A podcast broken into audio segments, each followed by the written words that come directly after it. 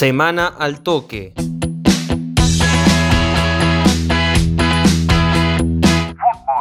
Torneo Regional Federal Amateur. Juventud sonríe, Acción Juvenil golea y Atenas se preocupa. Pasó la segunda fecha en las zonas 10 y 11 de la región centro en el certamen nacional que se jugó durante esta semana. En la zona 11, Juventud Unida de Río Cuarto se trajo un buen triunfo de Coronel Moldes tras vencer a Toro Club por 3 a 1. Gabriel Ludueña, Facundo Quiroga y Jonathan Acosta anotaron las conquistas del triunfo riocuartense en suelo moldense, mientras que Agustín Lima descontó para el local.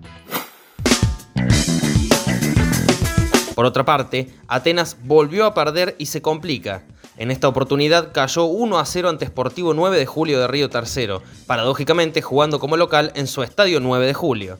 El ex estudiante Juan Pablo Bruna anotó el único tanto de una noche lluviosa en la ciudad. Con estos resultados, Juventud Unida y Sportivo 9 de Julio lideran la zona con 6 unidades cada uno, mientras que Atenas y Toro Club de Moldes no suman puntos.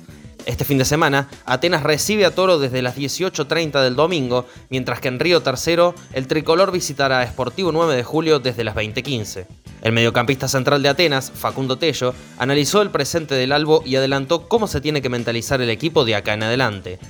Falta mucha fecha, eh, confiamos plenamente en nosotros. Yo creo que lo bueno de los dos partidos, sabemos que, en los dos partidos fuimos superior al rival, más allá del resultado, que bueno, eh, yo quiero ganar siempre, pero eh, lo bueno y lo positivo es que fuimos superiores y, trataremos bueno, de ganar todo lo que queda, estamos preparados y, bueno, confiamos, confiamos en nosotros.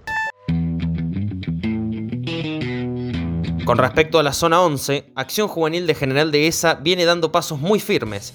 A la goleada inicial por 6 a 0 ante Villa Plomo de Serrano, se le sumó la de esta semana en labor de ante Olimpo de esa localidad por 5 a 0, en un partido que comenzó el miércoles y finalizó el jueves debido a las intensas lluvias que se registraron en la zona. Mientras tanto, Villa Plomo venció como local argentino de Montemaíz por 1 a 0 y sumó sus primeros 3 puntos en la zona que tiene como líder al Laurinegro con 6 unidades, 11 goles a favor y ninguno en contra. Argentino de Montemaíz y Villa Plomo recolectan tres unidades, mientras que Olimpo de la Borde todavía no sumó. En la próxima jornada de este fin de semana, Acción Juvenil visitará a Argentino de Montemaíz desde las 20 horas del domingo, mismo día y horario para el partido que jugarán en Serrano, Villa Plomo ante Olimpo de la Borde. Franco Ducant, jugador del Aurinegro de Esino, habló sobre el buen presente de los dirigidos por Lautaro Truchet en el regional amateur. Respecto al arranque, fue espectacular. Tuvimos la, ventaja esa de que mm, Villa Plomo no tenía todos los jugadores en el primer partido y le sacamos una gran diferencia. Ahí sí se notó mucho la diferencia.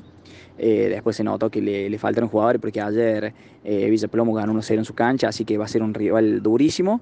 Tuvimos esa ventajita de arranque, entonces nos dio aire y bueno, eh, como te decía, tenemos todos los jugadores eh, muy bien. La verdad no tenemos lesionado. Era la única lesión que falta recuperarse que ya vuelve la semana que viene Espino. Y después tiene todo el plantel a disposición. Así que, y todos bien. La verdad armamos un grupo hermoso. Semana al toque. Fue una producción de Al Toque Deportes.